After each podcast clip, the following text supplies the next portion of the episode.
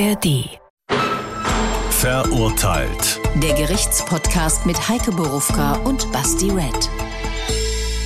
Das sind wir. Nach der Spaßfolge vom letzten Mal wird es heute richtig, richtig ernst und es wird, glaube ich, auch ziemlich lang. Ich vermute, es gibt eine mindestens XXL-Folge. Mindestens, wenn nicht noch mehr. Selbstverständlich mit einem echten Fall, einem echten Urteil. Oder genau genommen sind es ich würde mal sagen, mindestens drei echte Fälle. Es sind mindestens, ja, du guckst schon entsetzt, aber ich mindestens drei echte Urteile. Ich wollte keine Dreier-Folge, weiß gar nicht, wie das heißt, was, was, wie man Doppelfolge mit drei dann nennt. Keine Ahnung. Miniserie. Eine Miniserie machen. Ähm, trotzdem geht es hier nur um, nur in Anführungsstrichen, um zwei Täter. Es geht um sehr, sehr viele Opfer. Es geht wie immer um echtes Leben. Wir haben sicherlich viele Fragen. Ich glaube, ich habe viele Antworten. Vielleicht haben wir auch ein bisschen Kopfschütteln. Egal. Wie immer erzähle ich euch äh, auch heute, dass ihr das alles und noch viel mehr in der ARD Audiothek nicht nur hören könnt, sondern bitte auch abonniert. Ihr könnt uns sehen bei YouTube, ihr könnt uns sehen in der ARD Mediathek und Freitagabends im HR Fernsehen. Manchmal auch montags, habe ich gesehen. Manchmal auch montags. Ja, Heike, ich bin überrascht, weil ich kriege ja nicht immer alle Informationen und ich habe hier in dem Fall sogar mehr Vorwissen als sonst, weil ich habe die erste Folge von drei Folgen Crime Time, liebe Grüße an die Kollegen, äh, schon gesehen, weil wir die live reacted haben. Bei YouTube auch, könnt ihr euch auch nochmal anschauen. Und da hatte ich eigentlich nicht das Gefühl, dass das jetzt hier eine Folge wird, die so unglaublich lange wird, weil eigentlich für mich mit dem Wissensstand von Folge 1 Crime Time ziemlich klar war, was da passiert ist. Und mir ist trotzdem immer noch eine Aussage von dir im Gedächtnis geblieben, dass du zu mir gesagt hast. Das ist der böseste Mensch, den du je gesehen hast. Hm. Und ich glaube, von Berufswegen hast du schon sehr viele böse Menschen gesehen. Ja. Aber ich bleibe dabei, den fand ich am allerschrecklichsten von allen. Das ist krass. Und wir hören uns mal an, was dieser Typ im Hinterkopf immer auch überlegen, was für Fälle wir schon hatten, was der gemacht hat. Der Fall. Am 1. Oktober 1996 verschwindet der Frankfurter Unternehmer Jakob Fischmann. Kurz danach meldet er sich telefonisch, er sei entführt. Seine Entführer fordern 3,5 Millionen Mark Lösegeld. Als die Übergabe scheitert, erhöhen sie auf 4 Millionen Mark. Doch obwohl das Geld neun Tage nach seiner Verschleppung übergeben wird, taucht Jakob Fischmann nicht wieder auf. Die Polizei geht an die Öffentlichkeit, sucht mit Hundertschaften nach dem Unternehmer. Sie ermittelt die mutmaßlichen Täter, nimmt einen Vater und seinen Sohn fest, findet auch das Lösegeld, das im Garten vergraben ist. Nur von Jakob Fischmann fehlt weiter jede Spur bis der Sohn gesteht und die Polizei ihn findet, erschlagen im Taunus in Rheinland-Pfalz. Es stellt sich heraus, das war nicht die einzige Tat von Vater und Sohn.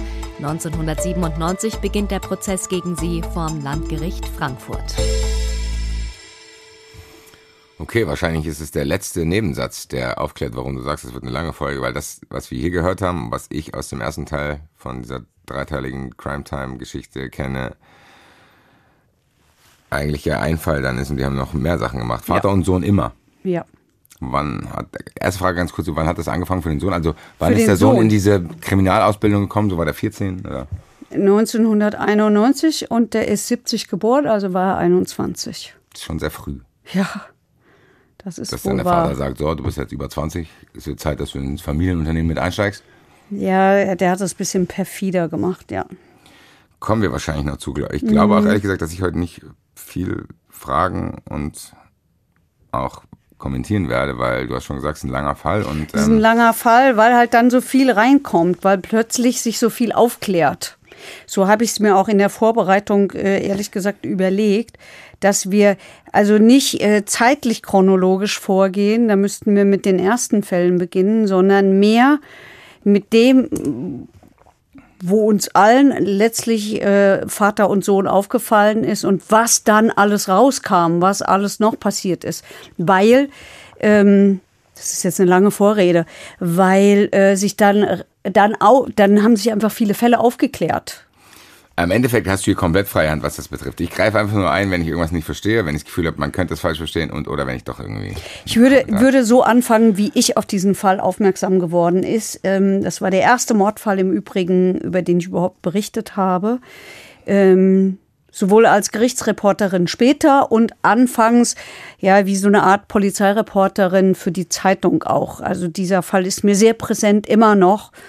Ähm, weil ich den so miterlebt habe, diese ganze Dramatik und Tragik und diese Schrecklichkeit dieses Falles ist mir immer noch ziemlich präsent. Also, wir haben es ja eben schon gehört, es beginnt am 1. Oktober 1996, da verschwindet Jakob Fischmann. Was heißt verschwindet? Das heißt, ähm, also es ist abends, der kommt aus seiner Firma raus. Das Ganze ist für alle, die sich auskennen, in Frankfurt-Rödelheim.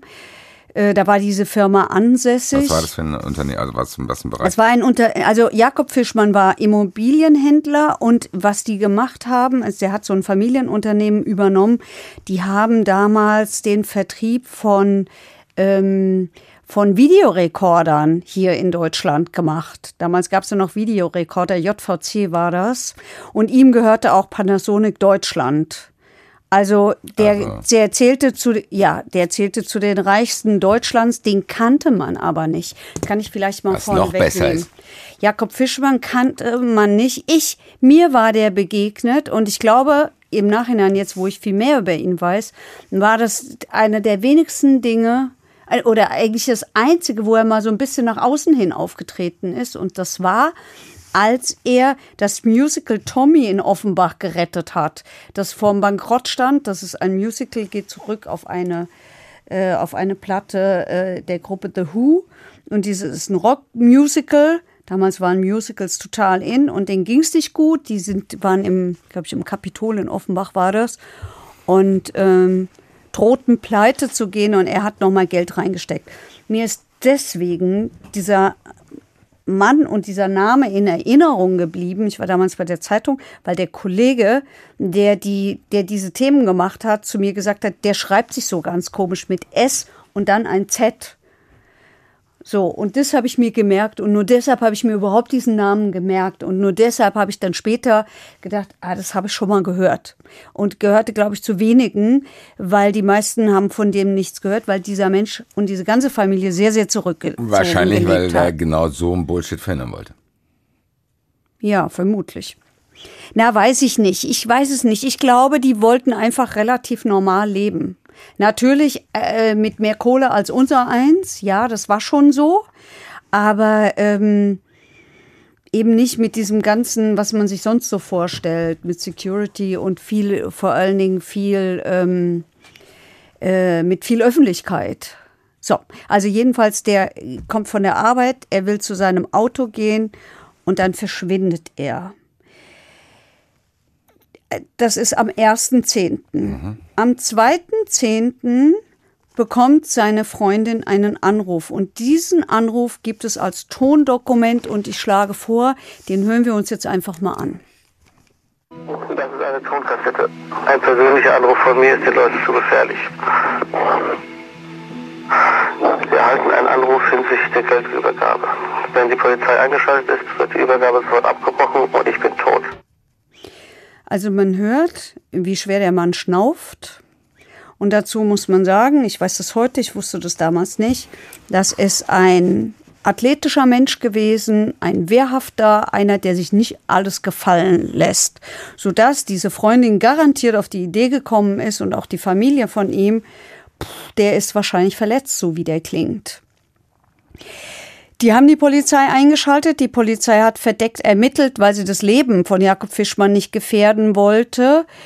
Ähm, die ersten Spuren liefen ins Leere. Da hat man halt einfach geguckt, mit welchen Geschäftspartnern so hat der zu tun. Du weißt ja erstmal gar nicht. Erstmal nicht wichtig zu sagen, ey, ganz ehrlich, lass uns das erstmal bezahlen. Und dann kann man ja immer noch ermitteln. Hat die Familie nicht gemacht. Die Familie hat dann sehr schnell, das hat er ja angekündigt, eine Lösegeldforderung bekommen, nämlich von 3,5 Millionen D-Mark damals. Ja, aber noch. kann man da nicht auch als, als Polizei, als, ich weiß nicht, wer dann da die Behörde ist, die da zuständig ist, sagen, ey, wir zahlen es jetzt erstmal und dann kriegen wir das schon wieder. Dass man erstmal den Mann in Sicherheit hat. Naja, letztlich lief es darauf hinaus, aber es, es scheiterte deshalb. Also es gab dann Anweisungen, es sollte eine Übergabe geben an der Autobahn 3 bei Neu-Isenburg, also in der Nähe von Frankfurt, an einer Schallschutzmauer.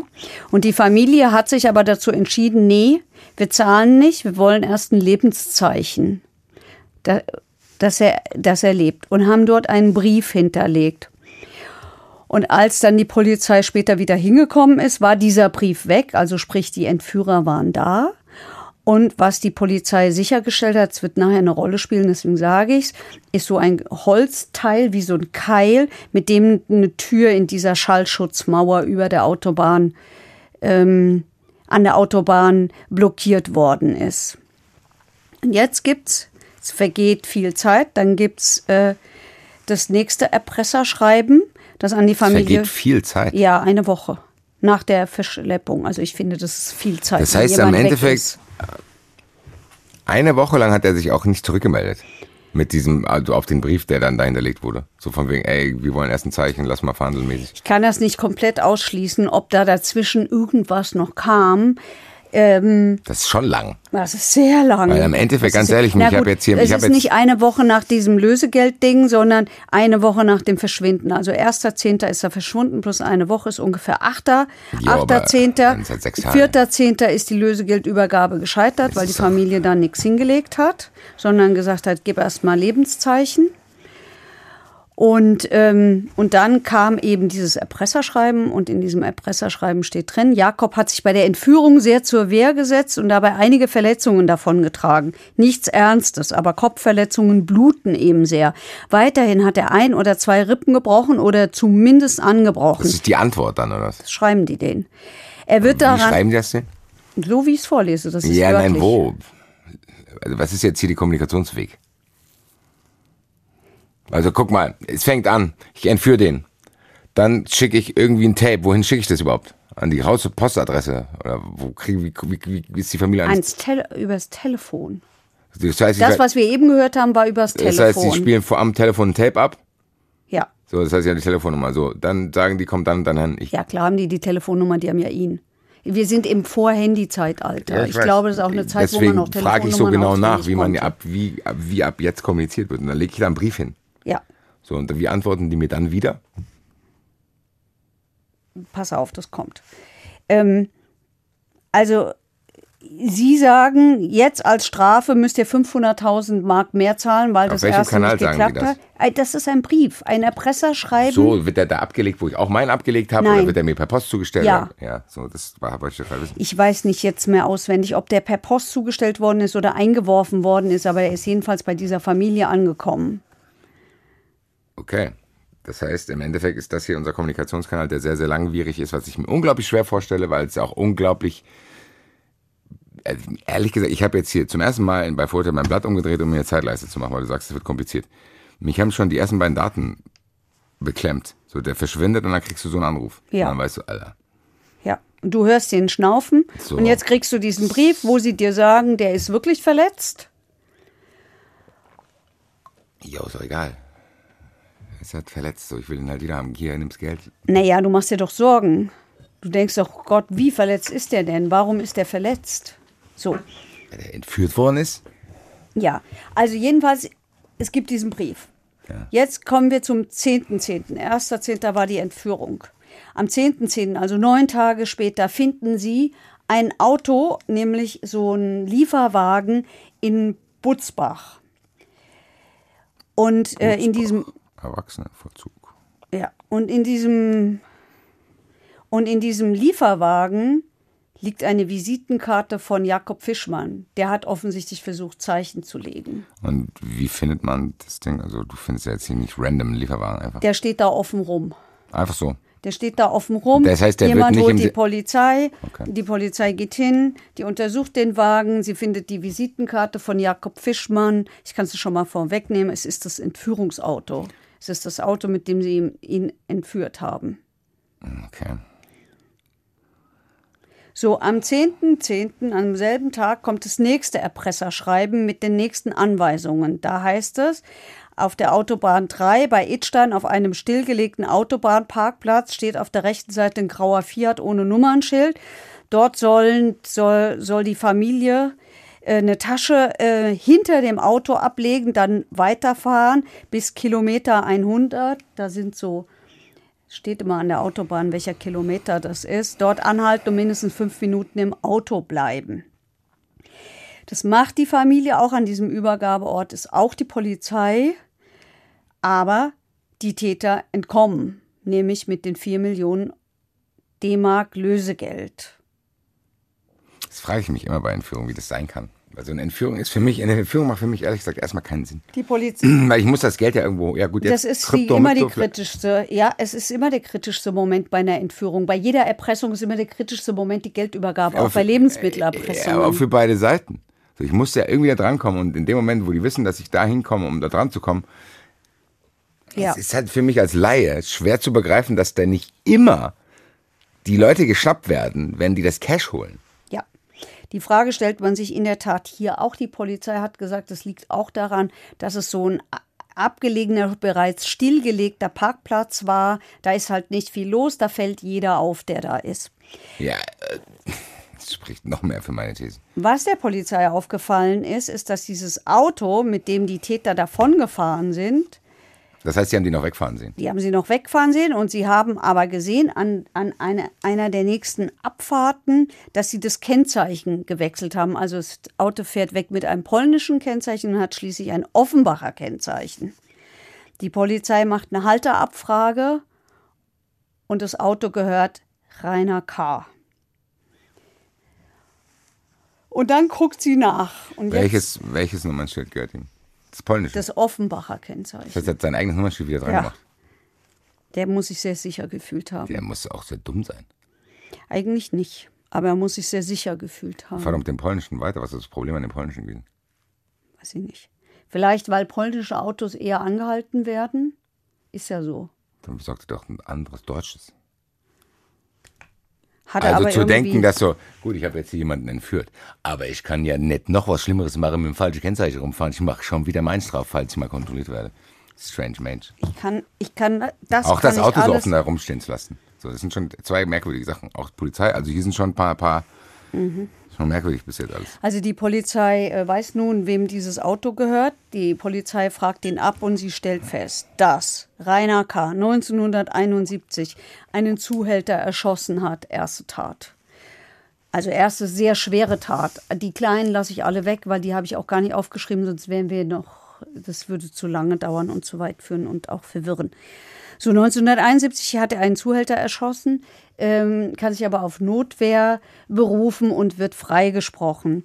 1977 ertrinkt seine erste Ehefrau Johanna in der Badewanne.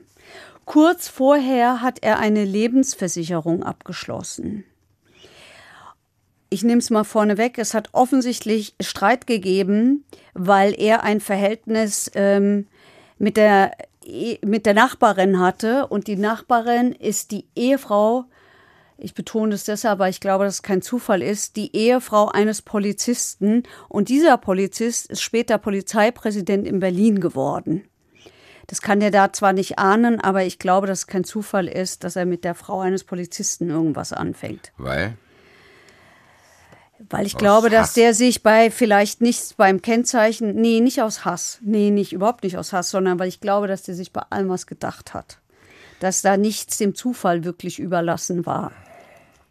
Ja, ich weiß, man kann bei dieser. Ja, das bei hat eine Logiklücke. Wenn ich einen Polizisten die Frau ausspanne, habe ich doch keine guten Kontakte zur Polizei. Im Gegenteil, ich habe einen Polizist, der mich hasst aber ich habe vielleicht über die Frau, naja, vielleicht glaubt er doch, vielleicht, naja, also wenn ich eine Affäre zu der habe, muss es ja nicht zwangsläufig so sein, dass der Polizist das mitkriegt. Aber vielleicht habe ich über den Polizisten dann guten Kontakt zur Polizei und auch zu den Systemen in der Polizei. Also jedenfalls hat, hat äh, Rainer K. an diesem Tag seine Kinder vom Faschingsfest abgeholt und ist mit diesen Kindern in das Bad gegangen und diese Kinder haben gemeinsam mit ihm angeblich die tote Mutter entdeckt. Er hat später gesagt, er hat dann gesagt, die Frau sei gestürzt und sei bewusstlos in die Badewanne gefallen. Dass diese Frau Würgemale am Hals hat, hat er mit der Ungeschicklichkeit äh, der Notärzte bei den Wiederbelebungsversuchen erklärt. Hat es funktioniert? Jein, also äh, sagen wir so, er ist vor Gericht gekommen, aber ähm, man konnte die Tat halt nicht richtig nachweisen, also dass er sie umgebracht hat. Deswegen ist er verurteilt worden wegen Körperverletzung mit Todesfolge. Man ist davon ausgegangen, es hat Streit gegeben. Das ist auch handgreiflich geworden, aber der wollte die nicht umbringen. Heute, äh, glaube ich, würde man das anders sehen. Damals äh, war man eben dieser Meinung und hat ihn weil man noch andere Delikte damit verurteilt hat, zu elf Jahren verurteilt. Von diesen elf Jahren hat er vier Jahre abgesessen. Aber auch, dass er seine, so habe ich das gesagt, dass er die Frau umbringt, seine Kinder holt und die Kinder nutzt als Alibi, ist schon richtig krass. Die waren noch relativ klein damals. Okay, das heißt, das ist für dich dann quasi, was bei dir zusammensetzt, dass er so, so böse ist, weil er in der Lage ist, die Kinder dazu zu benutzen, zu sagen, ey, guck mal, ihr beide erzählt jetzt, dass ich, als wir die gefunden haben, bei euch war. Ja. Und sich dann aber am Ende rausstellt, der war auch, also der war vorher schon mit ihr und hat dann sogar zugegeben, dass er mit ihr war, hat halt nur gesagt, es gab irgendwie, ich habe die aus Versehen, Ja, ja. sie umgefallen. Ja, ja. Gut, das ist, ehrlich gesagt, ist das alles bis jetzt hier schon ziemlich krass, weil der wirkt irgendwie, wie soll ich das sagen, der wirkt nicht so, als wenn der in großen Notlagen wäre, sondern es, für mich jetzt, ich habe noch nicht viele Infos, wirkt das alles sehr so, ja, ja gut, so verdiene ich halt mein Geld, so mäßig. Ganz genau. Ganz genau. Also er wird zu elf Jahren verurteilt wegen äh, der Tötung seiner Frau und sitzt davon vier Jahre ab und dann ist er schon auch Freigänger und ist relativ schnell auch wieder draußen. Die Kinder sind in der Zeit, also nach dem Tod ihrer Mutter, als der Vater im Knast saß, zu den Großeltern gekommen, zu seinen Eltern. Die haben den Kindern verboten, Kontakt zu halten zu den anderen Großeltern. Äh, ah, okay, okay, das heißt, die Kinder wachsen quasi wahrscheinlich unter den, der Bubble auf, die behauptet, der Papa war es nicht. So ist es. Krass. Euer Vater ist ein guter Mensch, war ein Satz, den sollen sie angeblich häufig gehört haben. Während bei den anderen Großeltern dieser Satz natürlich nicht gefallen ist. Anzunehmen. Das heißt aber, den Umständen entsprechend, für das, was er gemacht hat, kam er eigentlich bis jetzt auch gut weg. Ziemlich gut, ziemlich gut. Also erste Mal Notwehr, gar nichts passiert bei dem Zuhälter. Vielleicht war es ja auch Notwehr. Ich kann das nicht beurteilen. Das ist ja genau das Ding, was ich jetzt sagen wollte. Ich weiß jetzt am allerwenigsten hier von allen. Aber weiß man, du hast vorhin gesagt, das waren die krassen Sachen, wa- wann das komplett angefangen hat und warum? War das immer Geld bei dem? Ich glaube, das andere waren so Raubüberfälle und sowas, ja. Also Geld. ja. Okay, das heißt, gab es hier irgendeinen Break in der Biografie, dass er mal irgendwann viel Geld hatte und das verloren hat und sich das Nein. irgendwie. Also, Gibt es irgendeinen Startpunkt von der ganzen Geschichte? Also, Wurde der verkloppt? Irgendwas? Ist irgendwas mit dem gewesen? Also du musst ja. also ja, der ist nicht besonders freundlich groß geworden. Okay, aber nein, weil Ja. ich muss trotzdem, glaube ich, hier ist nochmal sagen, ich weiß, du hörst es nicht gerne, viele Leute hören es auch nicht gerne. Das macht trotzdem keiner freiwillig. Du musst gewisse Fähigkeiten müssen dir beigebracht werden, damit du so kühl sein kannst. Ich glaube nicht, dass ein Baby auf die Welt kommt und denkt, aller Scheiße, guck dir das Baby an, das wird später mal Leute entführen, guck dir an, wie es da schon schreit. So, also ich glaube schon, dass diesem Baby gewisse Dinge, gewisse Erfahrungen zukommen, man muss es ihm zukommen lassen, damit er überhaupt in der Lage ist, das zu tun. Es muss ja irgendwas sein. Also ich, ich kann nur sagen, was über den bekannt ist, so viel ist das nicht, weil er nicht viel erzählt hat. Also der kommt aus, äh, der Vater soll ein harter Mann gewesen sein, der sich nichts hat gefallen lassen. Ein Nebenerwerbslandwirt. Jetzt kann man das interpretieren, wie immer man das interpretieren will. Ich weiß nicht, was da richtig ist. Der Großvater soll ziemlich rabiat gewesen sein. Er hat während der siebten Klasse die Schule verlassen, hat aber eine Malerlehre gemacht und hat relativ bald dann auch eine Meisterprüfung gemacht. Ähm, das klingt ja jetzt nicht so richtig dolle auffällig. Ja, ich weiß Er hat es ja nicht. 67, er hat mit 18 geheiratet, weil die Frau schwanger war. Das ist die aus der Badewanne. Ja, dann kam die Tochter und 69 kam dann der Sohn, den ich eben gesagt habe, dass er 1970 geboren ist, aber er ist Ende 69 geboren. Das heißt, das ist der, der, der Sohn, der. Badewannensohn, Ja, dem gesagt wurde, dein Papa ist ein geiler Typ. ja. Also gut, der Tochter ist es ja auch gesagt worden. Also Aber die, die, hat nicht mitgemacht, das meine ich. na, erstmal schon. Erstmal waren das kleine Kinder. Nein, ich meinte bei den späteren Taten. Das war jetzt Nein. Vater, Sohn, die Tochter hat Nein. nicht auch. Nein, die Tochter hat das Weite gesucht, ist sofort, die hat auch das Abitur gemacht, ist sofort weg und ist ganz weit weg, nämlich nach Australien. Das ist wahrscheinlich der Gewinner in diesem Fall. Ja, glaube ich auch, glaube ich auch. Also jedenfalls, äh, er kommt aus dem Gefängnis raus. Er heiratet die nächste Frau, Lieselotte, wird später noch eine Rolle spielen. Der gegenüber soll er gewalttätig gewesen sein. Das ist dann irgendwann auseinandergegangen. Der Sohn Sven hat eine Malerlehre beim Vater gemacht wollte das Geschäft übernehmen, so war immer der Plan, geht zur Bundeswehr, ist dort Fallschirmspringer, kommt von der Bundeswehr zurück, da hat der Vater die Firma verkauft, der Traum war geplatzt. Hat später in den Prozessen immer eine Rolle gespielt, weil, weil es dann noch symbiotischer wurde, dieses Verhältnis Vater und Sohn. Im Sinne von Firma ist weg, ich wollte es eigentlich übernehmen. Und jetzt Irgendwie weiß ich nicht, was ich beide machen wir soll und so. Müssen. Ja, genau. So irgendwie. Dann sagt er hier, Ja. ich kenne mich aus. Genau. Gibt So. hier andere Möglichkeiten, an Cash zu kommen? Das ist jetzt diese Vorgeschichte, die der Polizei bekannt wird, als sie diese Halterabfrage macht, feststellt, das Auto gehört Rainer K. Und dann kommt sie auf diese Sachen. So, und jetzt wird sie, äh, jetzt kriegt sie Angst, weil sie halt weiß, sie hat jetzt mit einem gewalttätigen Menschen es zu tun. Jetzt kriegt die Polizei jetzt Angst. Nein, die kriegt natürlich jetzt noch mehr Ich Angst. habe die ganze so Zeit ich nachgedacht, das wäre ein netter Entführer. das Nee, das gewesen. nicht, aber du, Das ist wo, leider Rainer K. wo, wo willst du denn suchen? Also, Was kriegt die Polizei Angst? So, also die, ich ja, hoffe, das ist jetzt meine. Formulierung. So, Das okay. ist jetzt vielleicht auch meine Formulierung gewesen. Das würde ich dir jetzt nicht in die Schuhe schieben. Also jedenfalls überwacht sie den Bungalow von Rainer K., weil sie halt hofft, dass sie irgendwie an, an, an, an Jakob Fischmann rankommen, dass der da ist, lebt und dass sie ihn da irgendwie heißt, die sehen rausholen können. Ja, Beobachten den. ja. Sie beobachten ihn und sie beobachten diesen Bungalow. Krass. Das heißt im Endeffekt, wenn ich jetzt weiß, der war das. Also ich sehe den zumindest wegfahren mit dem Auto und so ein Kram. Das Aber kann das ich nicht ist ja sofort normal. zu dem gehen. Aber ja, doch, das kannst du schon machen. Das kannst du schon machen, aber du weißt doch nicht, wie viel, wie viel Täter es gibt. Ob da, ob es da mehrere Täter gibt. Ja, aber dann musst das haben wir doch bei jeder Entführung. Ja. Dass die, der, der, also normalerweise bei Entführungen erpresst du Geld, da hast du ein hohes, da hast du ein, ein hohes Interesse dran, dass dein Entführungsopfer lebt, weil das ist ja das, wo, das Genau. der, das, womit Genau, du genau, genau. erpresst. Aber das heißt aber, Hier ist das Geld natürlich von schon da. polizeilicher und staatlicher Seite nicht in der Lage, das Spiel mitzuspielen, was er spielt. Das heißt, ich darf da nicht reinstimmen und sagen, Doch, du darfst schon, du wägst halt ab, was das du heißt, tust. ich könnte theoretisch gesehen auch als Polizist reingehen und eine Knarre an den Kopf halten und sagen, du sagst mir jetzt, wo, wo der ist. Darf ich das? Weil, weil dann bin ich ja dann quasi angewiesen, ob die wirklich so loyal zu dem sind. Ich kann dieses Gamble-Spiel schon verstehen. Ich weiß auch, dass es gefährlich ist, aber der hat ja schon das Geld.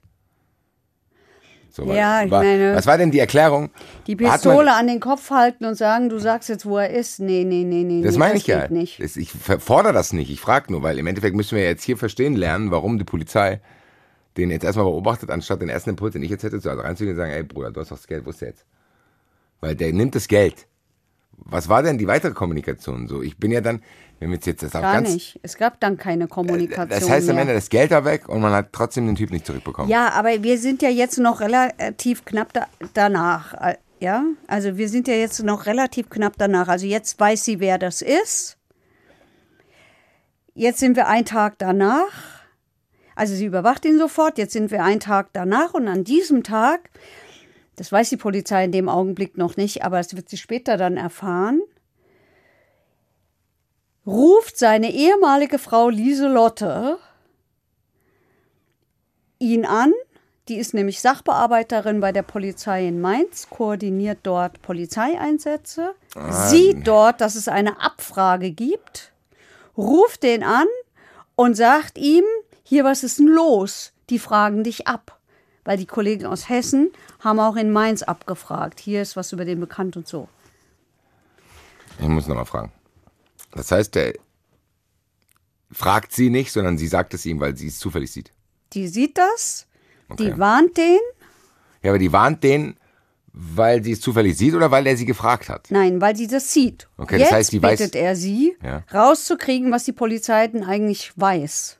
darüber. So. Das ist die Frau, das, das, das ist die Ex-Frau. Also der hatte drei Frauen. Johanna, das ist die aus der Badewanne. Lieselotte ist die. Er hat aber eine aktuelle Frau, Renate. Die ist leider auch wichtig, deswegen kann ich sie nicht verschweigen. Weil, auch das stellt die Polizei jetzt fest, Renate K. arbeitet bei Jakob Fischmann. Und ist auch sehr eng mit dem vertraut, so vertraut. Ich kann jetzt seinen Verdacht verstehen, dass er sich die Frauen auch nach Nutzbarkeit aussucht. ja, deswegen betone ich das also ich so. brauche erstmal auch ich brauche erstmal eine bei der Polizei. Und danach brauche ich ja so. Und die hat auch noch einen Schlüssel von ihm, also die ist sehr eng vertraut mit ihm. Die organisiert ihm den Umbau in seiner Villa und sorgt außerdem dafür, dass ihr Mann, nämlich Rainer K., dort, weil der ist ja Malermeister, arbeiten kann. Sodass der sich natürlich gut im Umfeld seines Opfers auskennt. Und dann, ja. Ja, wahrscheinlich dann auch beim ersten Treffen nicht direkt klar ist, dass hier eine Entführung gleich stattfindet, sondern, hi, ja, grüß dich, so mäßig. Vielleicht muss man noch dazu sagen, dass Nachbarn von Jakob Fischmann ein Auto aufgefallen war. Ich meine, es war auch der weiße, ähm, dieser weiße Lieferwagen, der später gefunden worden ist, der da rumstand. Und nun ist das eine Gegend, die ist ein bisschen besser. Also man kann ja sagen, wo es ist. Es ist im Diplomatenviertel in Frankfurt. Und wenn da so ein Auto mehrfach rumsteht, weil die den offenbar observiert haben, also Jakob Fischmann, dann äh, werden, glaube ich, Nachbarn schneller mal hellhörig. Und die haben auch die Polizei informiert, nur leider ist nichts passiert. Aber wieso sollen die, die, auch was soll da passieren, der, wenn er da als Maler in Frage kommt, ist doch jetzt erstmal nicht verdächtig, der lässt ihn ja trotzdem in die Wohnung. Also ich kann ja, wenn ich jetzt, Vielleicht war der aber da, als dieses Auto da rumstand, nicht als Maler da, sondern vielleicht war der da, um äh, die Villa zu observieren. Jo, aber- Dafür spricht relativ viel. ja, aber ist ich weiß nicht, ob das jetzt irgendwie ein Detail ist, wo man sagen kann, wow, krass, sondern Nee, nicht krass, aber ohne diese Observierung hätte das auch stattfinden können, wenn er schon Zugriff über seine Frau hat. Das kann natürlich so, die hat sein. einen Schlüssel und der darf da Malarbeiten machen. Also da braucht, das kann ich nicht machen, ich muss ihn erst noch observieren. Also die, oh mein Gott. So. Diese Frau, die hat später ein, äh, ein Fernsehinterview gegeben. Wir können, wenn wir wollen, da mal ganz kurz reinhören. Rainer, du hast nichts mehr zu verlieren und sag, wo der Herr Fischmann ist und wenn er auch nicht mehr lebt, das muss ein Ende haben. Das Schlimme, die schlimme Tatsache oder die lange Zeit, es muss ein Ende haben, auch für die Familie Fischmann. Die Familie Fischmann hat uns nichts getan. Auch meinem Mann ist es ja immer gut gegangen durch mein Einkommen im Hause Fischmann. Ich kann es nicht glauben, weil zu mir persönlich war er nie böse. Ich bin weder geschlagen worden noch vergewaltigt, noch äh, dass er mich betrogen hat oder so. Es war ein zu mir ein lieber Ehemann. Wir haben nach meiner Meinung eine gute Ehe geführt und deshalb bin ich auch jetzt so betroffen. Für mich sind jetzt 13 Jahre nichts. 13 Jahre Betrug oder Lüge oder ich so empfinde ich. Hat die kurz geschmunzelt gerade? Also, das ist schwierig, dieses Interview, und hat auch am Ende dann dazu geführt, dass die Firma äh, Fischmann äh, sie rausgeschmissen hat, weil sie natürlich entsetzt war. Wie kann man denn so ein Interview geben? Das klingt ziemlich locker. Die hat dieses Hier Interview, rein, ist doch egal, was passiert Die ist. hat dieses Interview gegeben, kurz nachdem die Polizei an die Öffentlichkeit gegangen war. Ähm, nachdem mit Tornados, mit Wärmebildkameras Hundertschaften nach Jakob Fischmann gesucht worden ist. Der war ja noch nicht gefunden. Und ähm, also das ist schon relativ heftig. Das ist schon relativ heftig. Heftig ist auch, dass äh, Rainer K., wir haben nicht, ich habe das jetzt chronologisch ein bisschen vorgezogen, weil wir gerade bei dieser Frau waren. Ähm, Rainer K. hat offensichtlich im Garten seiner Eltern dann hektisch das äh, Lösegeld verbuddelt, ist dabei beobachtet worden. Eine Frau hat die Polizei informiert, dass da irgendwie was Komisches in diesem Garten stattfindet. Die Polizei hat da das fast das komplette Lösegeld, es haben ein paar wenige Scheine gefehlt, ausgegraben und dann gab es die Festnahmen. Ich verstehe die Abläufe ehrlich gesagt noch nicht. Ich denke, die beobachten ihn selber. Warum muss seine Nachbarn anrufen? Ja, vielleicht waren sie eben nicht rund um die Uhr auf der, der Spur. Du, ich glaube, wir müssen immer im Hinterkopf behalten, mag ja sein, dass vieles falsch war, aber wir müssen immer im Hinterkopf behalten, dass das dass nicht klar ist, lebt Jakob Fischmann noch und dass der nicht gefährdet werden darf. Dann lasse ich den alleine zu seinen Eltern fahren. Offensichtlich. Also, dass der unter Polizeiobservation in der Lage war, vier Millionen Mark zu vergraben, ist schon. Zumindest kann man es ansprechen. Ja, ja, natürlich kann man es ansprechen. Man ist ja nicht so, das klingt so. Guck mal, wie, wie, wie weißt du, wie es für mich klingt so? So, der hat den entführt. Der hat das Geld bekommen. Die haben gesehen, wer es ist. Die haben Glück, dass Jakob Fischmann, ehrlich gesagt, diese Visitenkarte in diesen Wagen gedroppt Ja. hat, damit du dann diese ganzen anderen Sachen jetzt rausfinden kannst. Dann wissen wir, wo der wohnt. Ich meine, du kannst auch schnell rausfinden, wo die Eltern wohnen und so. Und dann geistert er halt noch weiter so rum. Dann fährt er dahin, kann ein bisschen bei Polizei. Hier, da wurde was abgefragt. Also für mich klingt sehr entspannt. Alles. In dem Kosmos. So was der da alles machen kann. So habe ich halt hier vergraben. Dann hat die Polizei auch noch, auch noch an vielen Stellen echt Glück, dass nicht sie, sondern irgendjemand anders beobachtet, wie der das vergräbt. Das ist richtig. Obwohl die zu dem Zeitpunkt schon wissen, dass er das Cash abgeholt hat. Und der noch, das ist ja jetzt auch nicht so, dass das in einem internationalen, europäischen, Interpol-zusammenarbeitmäßigen Ding in verschiedenen Ländern passiert, sondern wo bewegen wir uns hier? Hessen und Rheinland-Pfalz. Im Moment sind wir noch nur in Hessen. Ja, siehst du, also. also ja, es gibt die Handy, Abfrage Mainz, aber Autos gab es schon. ja. Und Ferngläser. Und solche so Zeitungen mit so Löchern drin. Also jedenfalls gibt es jetzt Festnahmen. Es werden festgenommen. Rainer K., sein Sohn Sven, die Frau und die Ex-Frau und noch ein Pole, bei dem man vermutet, dass der was damit zu tun hat. Mit dem hat er immer zusammengearbeitet. Der wird einfach verhaftet. Naja, einfach nicht. Also die werden alle festgenommen. Ich kann es ja schon mal vorne wegnehmen. Drei kommen wieder frei, nämlich die beiden Frauen und der Pole. Und es bleiben übrig Vater und Sohn. Haben die diesen Polen verhaftet? Der Arme.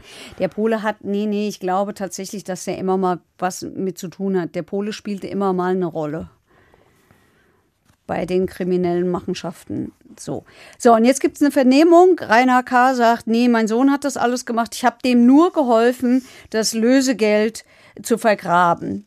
Es gibt auch eine Vernehmung von Svens, der Sohn, der sagt, der gesteht die Beteiligung an der Entführung.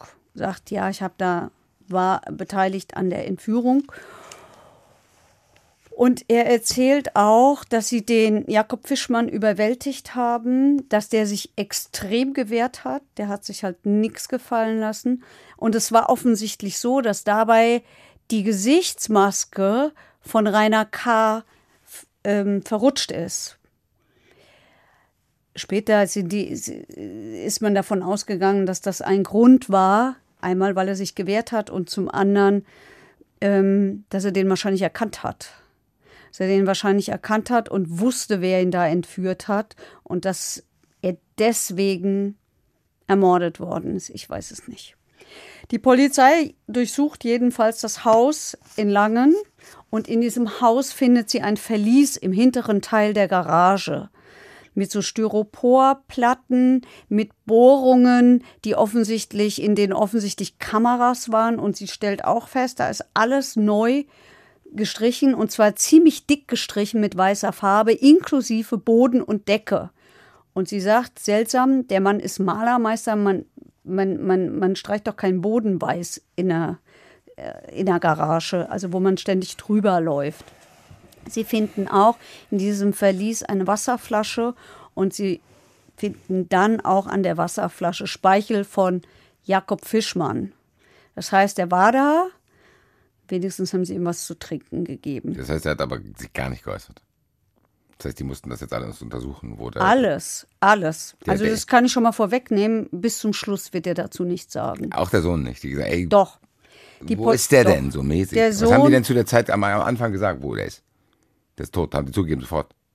Oder was? Nein. Die, die verhaften die ja. Nein. So. Der Sohn wird, warte, ich, das kommt jetzt. Der Sohn ähm, wird jetzt konfrontiert mit der Aussage des Vaters, nämlich dass der Vater gesagt hat, hab damit gar nichts zu tun, hab da nur was mit dem, äh, die, der Sohn hat die Entführung gemacht.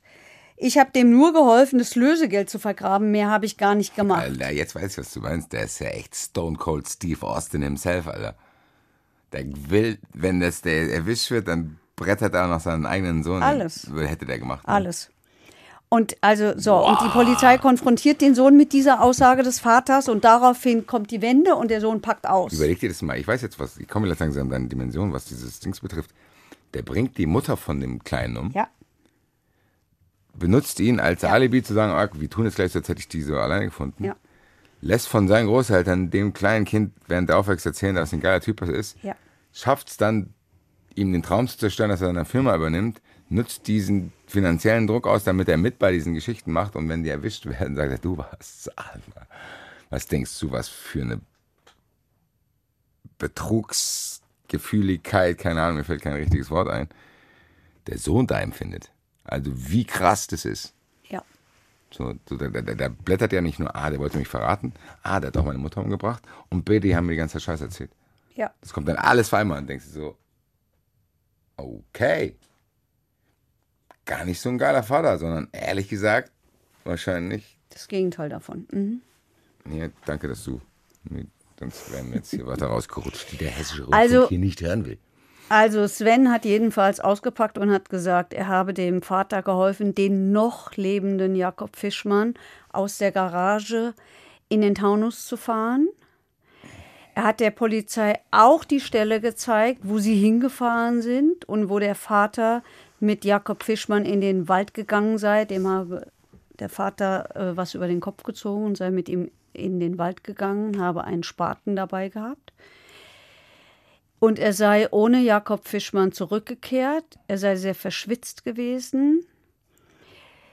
Äh, Sven hat relativ viele Details genannt, also zum Beispiel, wo das Auto aufgesetzt ist an so einer Stelle im Wald. Später ist das nachgestellt worden und ähm, es hat so einen Ortstermin im, dann während des Prozesses gegeben, wo man alle in den Wald also wir, muss ich sagen, ich war nämlich dabei, in den Wald gegangen sind, wo das nachgestellt worden ist und das Auto setzt nicht auf, wenn keiner drin sitzt und es setzte tatsächlich auf, als jemand drin saß, genau an der Stelle, wo er das gesagt hat. Damit will ich sagen, ähm, das schien alles so zu stimmen, wie er das erzählt hat.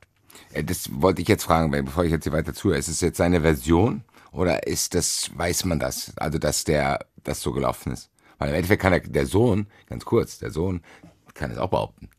Ja, der Sohn kann das auch behaupten. Nur weil der weiß, wo ein Auto aufsetzt, heißt es ja nicht, dass der nicht trotzdem in der Lage gewesen wäre, auch den mit umzubringen. Nein, also sagen wir mal so, seine Angaben haben insofern gestimmt, als dass die Polizei dann den Taunus mit Leichenspürhunden durchsucht hat und äh, tatsächlich dann auch am 19.10., also 19 Tage nach der Entführung, den Leichnam von Jakob Fischmann gefunden hat am Rande des Ahrtals. Da sind wir dann in Rheinland-Pfalz in der Nähe von Reckenroth. Natürlich kann das alles so gewesen sein, dass der Sohn das alles gemacht hat. Ehrlich gesagt, ich habe mir immer die Frage gestellt, ich stelle sie mir auch heute noch. Vielleicht ist er gar nie lebend in den, in, vielleicht hat er da schon gar nicht mehr gelebt. Vielleicht haben sie den in der Garage schon längst umgebracht. Wissen wir alles nicht so ganz genau. Ist leider Jedenfalls- ehrlich gesagt auch nicht so entscheidend. Wie bitte? Ist leider auch jetzt ehrlich gesagt nicht so entscheidend, sondern ich verstehe es nicht. Im Endeffekt ist der gestorben, weil der andere zu dumm ist, sich eine gescheite Maske zu kaufen. Das weiß ich nicht. Das weiß ich nicht. Und zwar, ich kann dir sagen, warum ich das nicht weiß. Ich habe später im Prozess den Obduktionsbericht gehört. Ich, an diesem Mann war nichts mehr heil.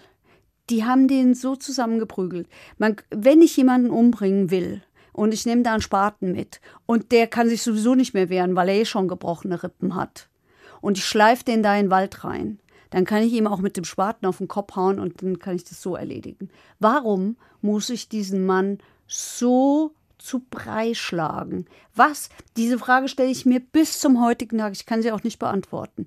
Was hat der in dem ausgelöst, dass der so eine Wut auf den hatte?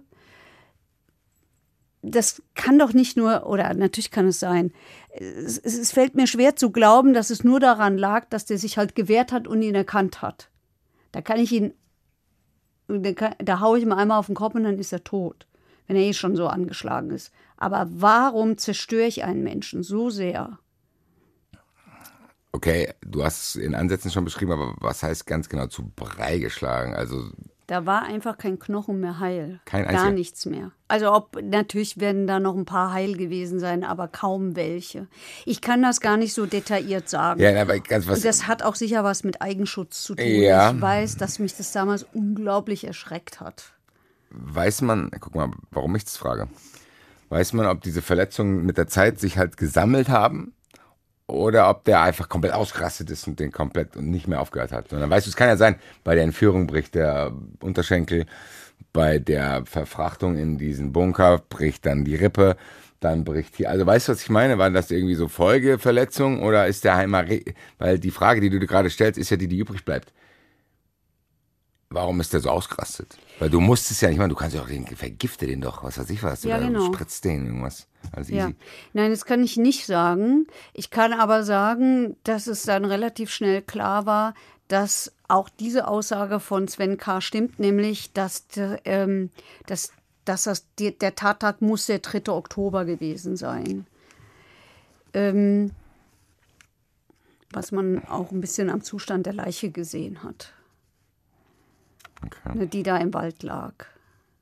Das heißt, im Endeffekt müssen wir dem erstmal glauben, dem Sven K. Ja.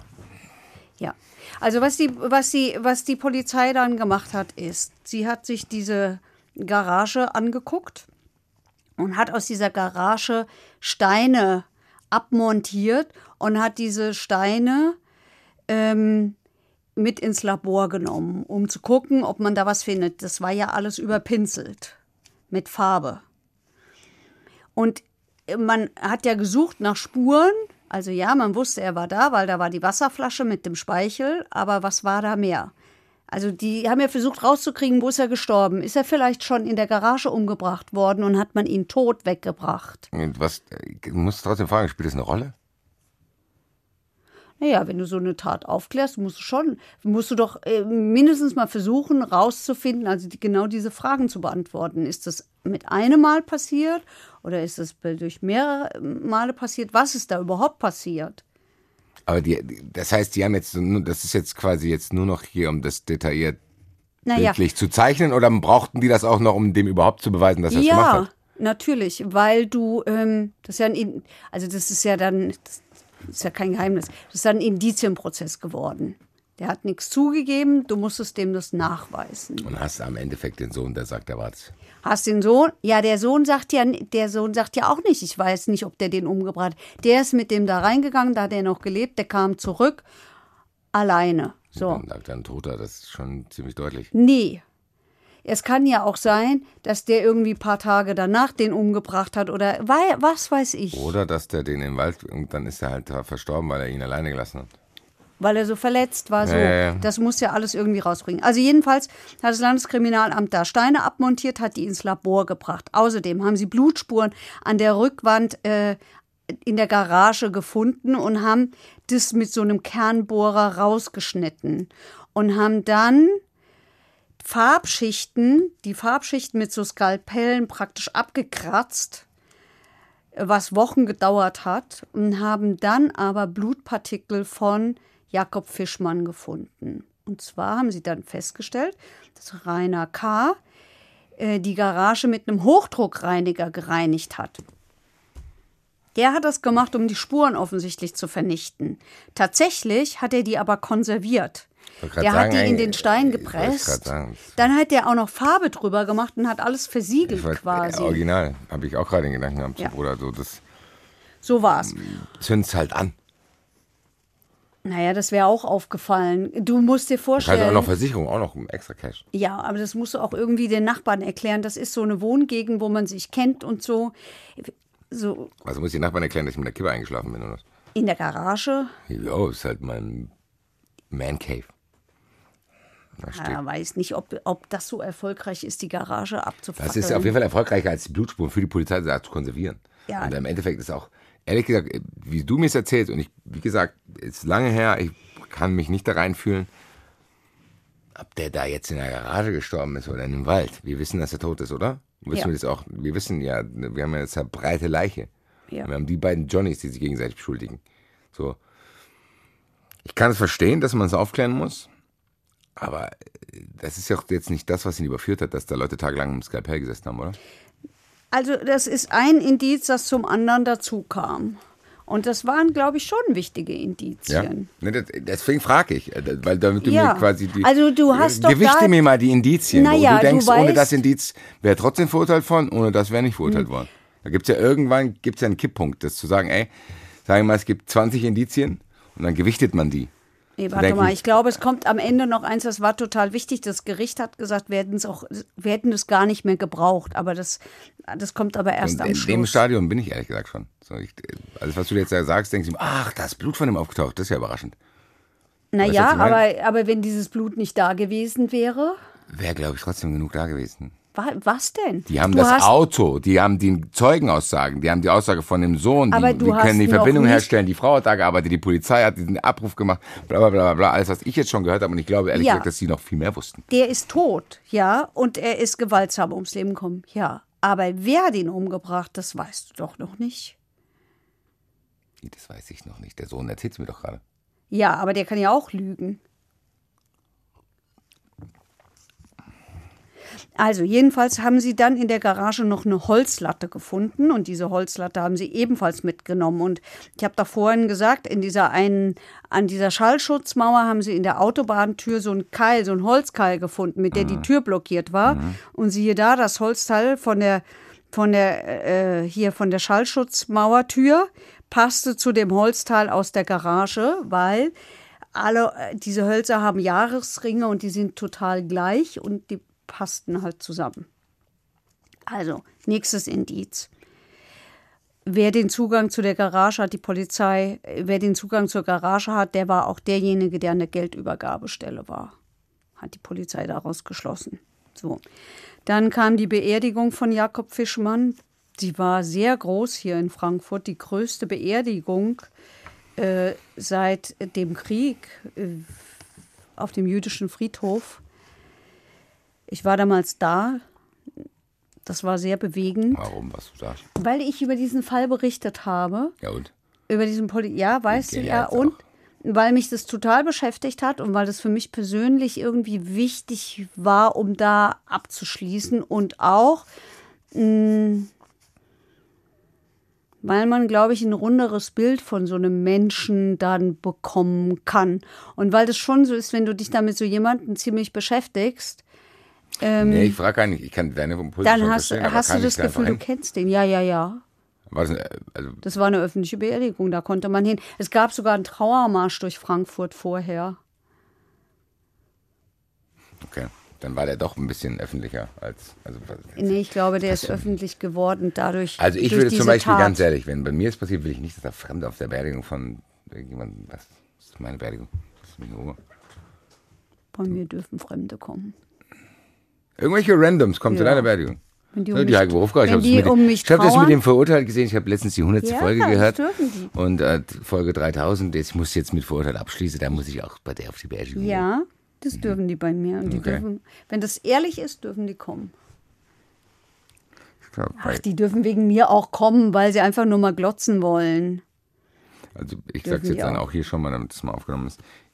Bei meiner Beerdigung sollen Nur Freunde. Ja, und Familie. Und Okay. So, was die Polizei jetzt macht, ist, Achtung, die klärt einen weiteren Fall auf.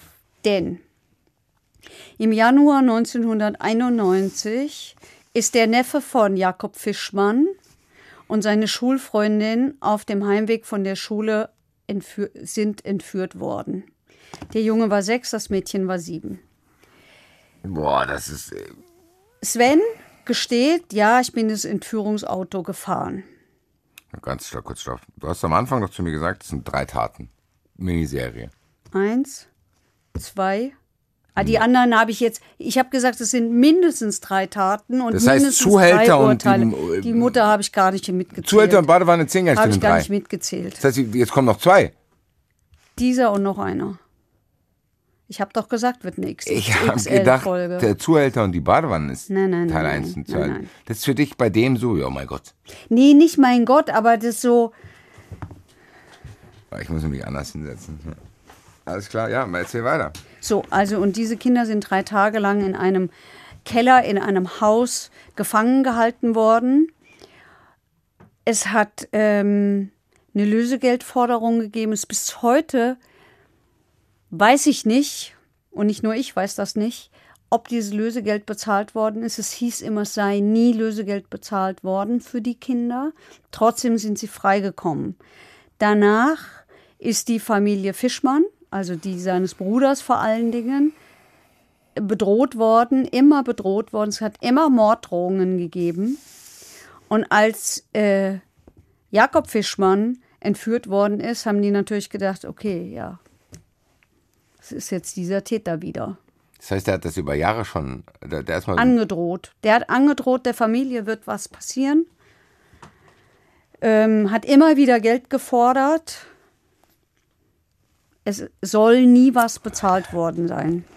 So, ich mache jetzt hier die Crew im Studio wahnsinnig, weil ich mich immer wieder anders hinsetzen muss, aber ich kriege das gar nicht mehr zusammen jetzt alles.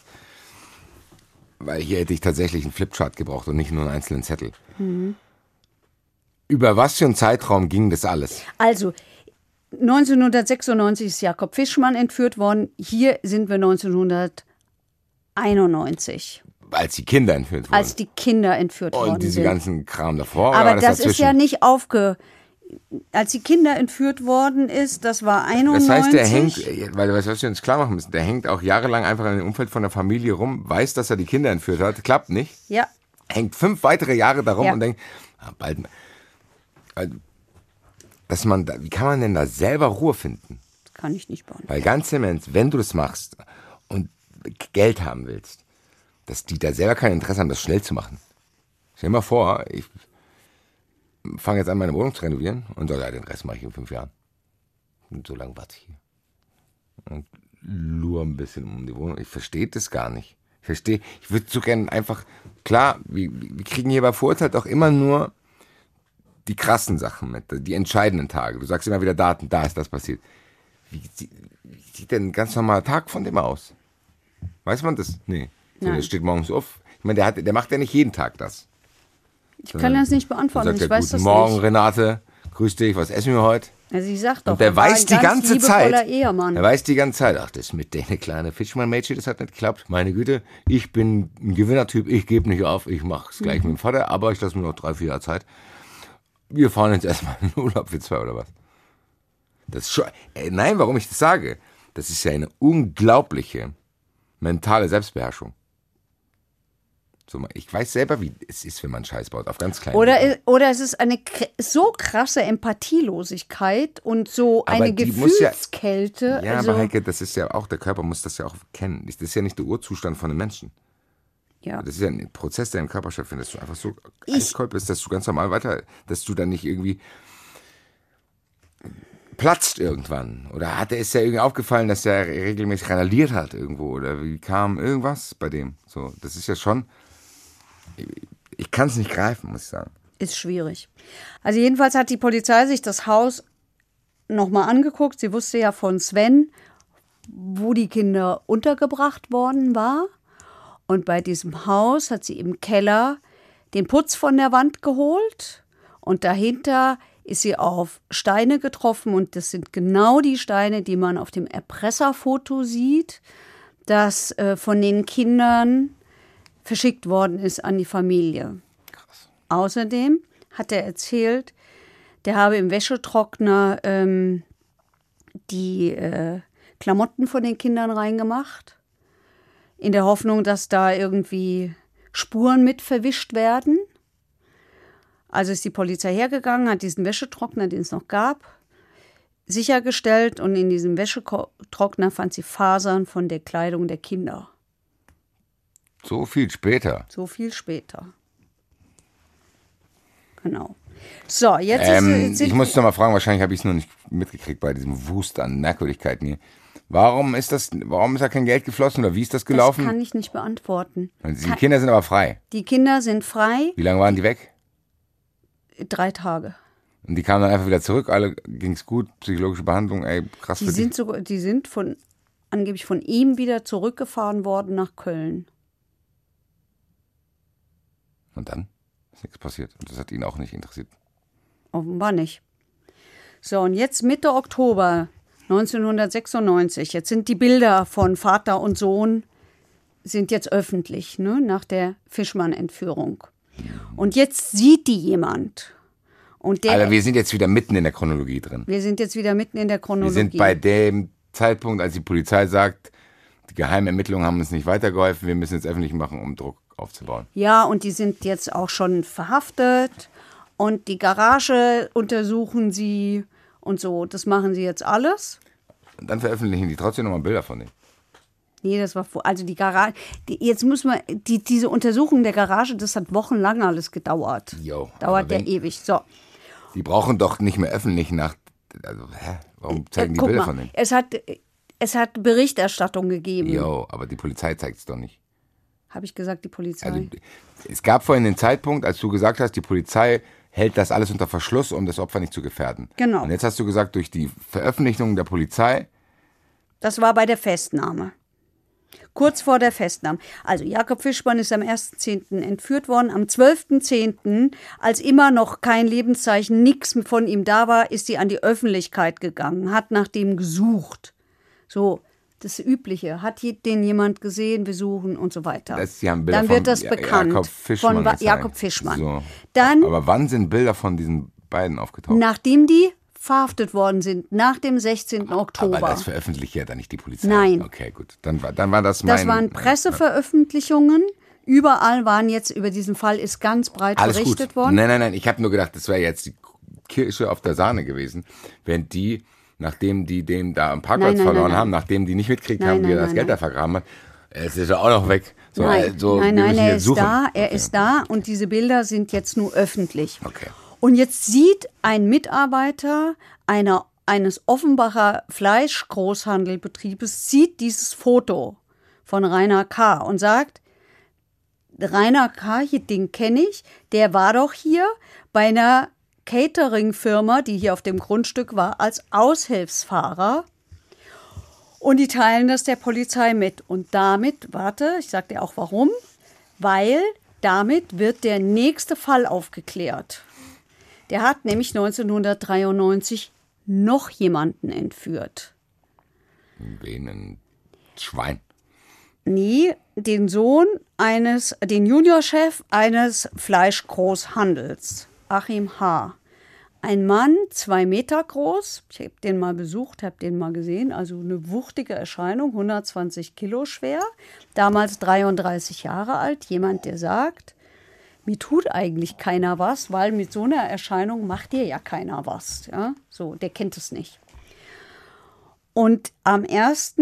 September 1993, das war sein Hochzeitstag, frühstückt er mit seiner Familie schon sehr, sehr, sehr früh am Tag, weil er nämlich um 5.30 Uhr das Haus verlässt, verlässt und dann wird er in einen Geländewagen gezerrt. Und das vor den Augen seiner Frau, die am Fenster steht mit dem kleinen Kind auf dem Arm, die Tochter daneben, weil die wollen halt dem Vater noch winken, beziehungsweise dem Ehemann.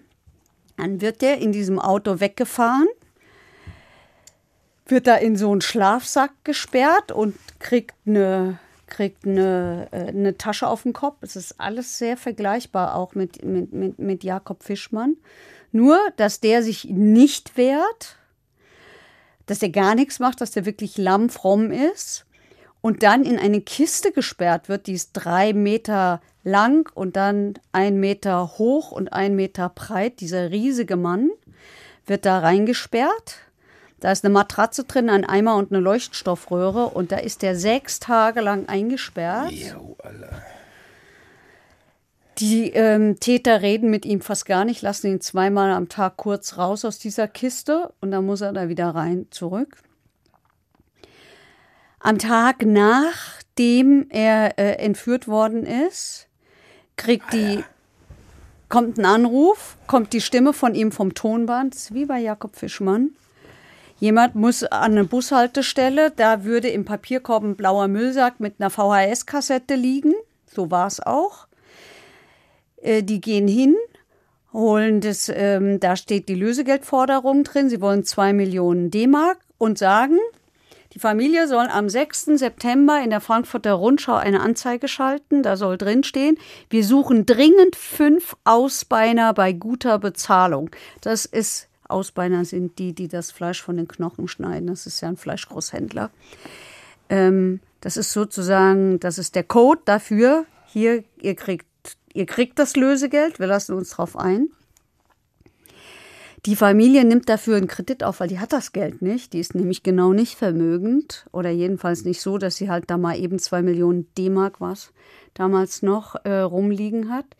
Die nimmt einen Kredit auf bei der Hessischen Landeszentralbank. Die Großmutter von dem Opfer und der Patenonkel bürgen mit ihren Häusern. Der Vater unterschreibt einen Haftungsausschluss, was so viel heißt wie, wenn das Lösegeld verschwindet und der nicht zurückkommt, musst du trotzdem den Kredit abbezahlen. Der Staat sagt, äh, wir zahlen generell kein Lösegeld, weil wir kein Anreiz für potenzielle Täter ähm, sein wollen. Dann, gibt, dann, dann, dann kriegen die wieder einen Brief. Ähm, der landet diesmal beim Vater des Opfers. Da steht dann drin kein Falschgeld, kein Sender, kein sowieso. Sollte die Übergabe scheitern, werden sie nie wieder was von uns hören und noch Das so sind ein auch immer Zettel. so geile Sachen. So, das ist Schlimm, so. oder? Nee, ich meinte dieses, dieses kein Sender, kein. Ach nee. Vielen Dank, dass du mir das nochmal sagst. Ich wollte es eigentlich gerade machen. So wie wenn du nach Amerika einreist, haben sie vor, einen terroristischen Anschlag zu begehen. Ah, jetzt haben sie mich. Jetzt haben sie im Online-Dokument ausgefüllt. So, also. Ja, das hat irgendwie merkwürdige Vibes alles. So. Das ist so eine Oldschool-Polizei, die mal ein bisschen schläfrig ist und vielleicht um 18 Uhr mal Feierabend machen muss. Und es wirkt wahrscheinlich aber auch nur auf mich so, weil wir jetzt mittlerweile andere technische Möglichkeiten gewohnt sind. Ich weiß nicht, irgendwie, irgendwie. Ich bin hier noch ein bisschen lost, was das betrifft. Warum, Okay. wie, wo, wann. Dann würde ich vorschlagen, dann kommen wir jetzt mal zur Lösegeldübergabe in diesem Fall. Die geht so. Also, kommt wieder eine Anweisung, sollen nachts mit dem Lösegeld an eine Tankstelle fahren und dann an der Tankstelle kommt die nächste Anweisung, die liegt im Papierkorb. Sie sollen zum Rastplatz auf die nächste Autobahn fahren, dann kommt die nächste Anweisung, dann sollen sie zur nächsten Tankstelle fahren und so geht es weiter. Und so landen sie schließlich an der Schiersteiner Brücke in Wiesbaden. Und an der Schiersteiner Brücke in Wiesbaden, da hängt ein rotes Tuch runter. Und ähm, unter dieser Brücke sitzt Achim H. mit einem der Täter. Der weiß ja nicht, wer es ist. Mit einem der Täter. Der Täter sagt, du bleibst hier sitzen, bis von oben die Tasche runterkommt. Und dann bring, gehst du dahin, bringst mir die Tasche und bringst mir die Tasche. So. Es ist kurz nach Mitternacht. Ein Polizist Das kommt. heißt, der muss das selber auch noch holen. So ist der Plan.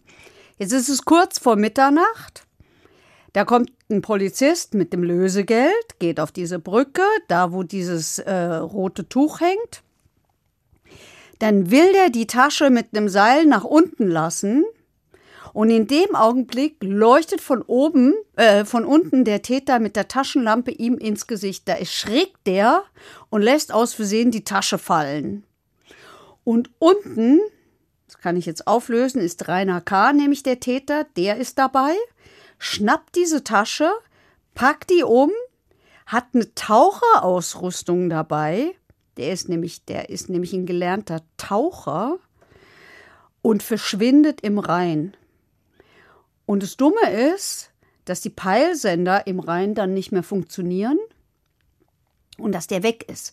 Die Polizei hat zwar alles bewacht, aber leider nur die Landwege, obwohl auch die Wasserschutzpolizei dabei ist, aber die haben auch nicht drauf geachtet, ob jetzt jemand im Rhein davontaucht. Und so ist der weg.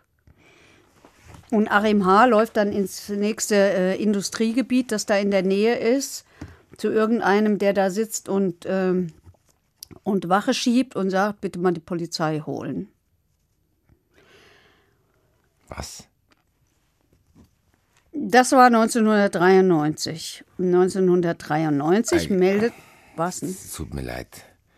Aber der muss zu irgendeinem rennen. Ich denke, die waren da dabei. Da hat doch irgendeiner das runtergeworfen.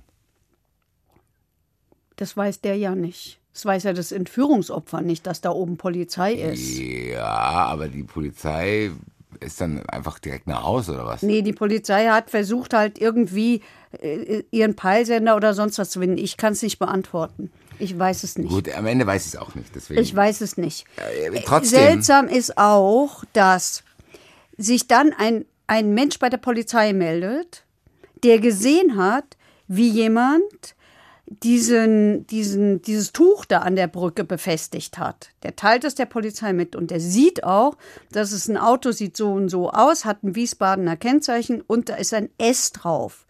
Und die Polizei prüft all diese Autos und die Polizei kommt sogar auf Sven, auf den Sohn. Aber sie geht halt leider in den Schritt damals nicht weiter und kommt nicht auf, auf äh, Rainer K. Und was sie auch nicht macht, Sie äh, prüft nicht diese Tüte, die da vorher im Mülleimer lag, mit Anweisungen drin. Die sind doch da hin und her geschickt worden, von Mülleimer zu Mülleimer und so. Die prüft sie auch nicht, weil wenn sie die geprüft hätte, dann hätte sie da eindeutig Fingerspuren gefunden. Das, glaube ich, war, war tatsächlich ein Fehler. Also, K. hat jetzt jedenfalls dieses Lösegeld, mit dem er davon getaucht ist. Mit diesem Lösegeld kauft er sich, was denn? Das ist egal. Mit diesem Lösegeld kauft er sich ein Haus in Thailand, wo er eine weitere Frau nach buddhistischem Brauch heiratet. Und er kauft die Villa in Langen, in der später Jakob Fischmann festgehalten wird. Und er zahlt alles in Bar. Und vielleicht, weil er auch da wieder davon gekommen ist, ähm, ist er, glaube ich, leichtsinnig geworden. Aus so einer Mischung aus Ja, Größenwahn und Omnipotenzfantasien und keine Ahnung, was in so einem Menschen dann Ich vorgeht. glaube ehrlich gesagt auch. Das ist einfach dann wahrscheinlich, das ist ein Wenn es einfach immer gut geht. ja, es ist halt einfach, ja, es ist halt auch ertragreich.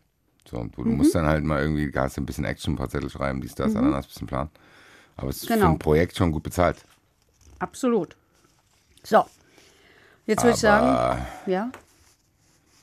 ich weiß nicht, ist egal. Es wirkt halt alles auch merkwürdig trotzdem. Weil guck mal, ich hätte am liebsten jetzt, würde ich, jetzt würde ich gerne mit irgendjemandem sprechen, der mit dem Fall gar nichts zu tun hat, sondern sich mit Entführung auskennt.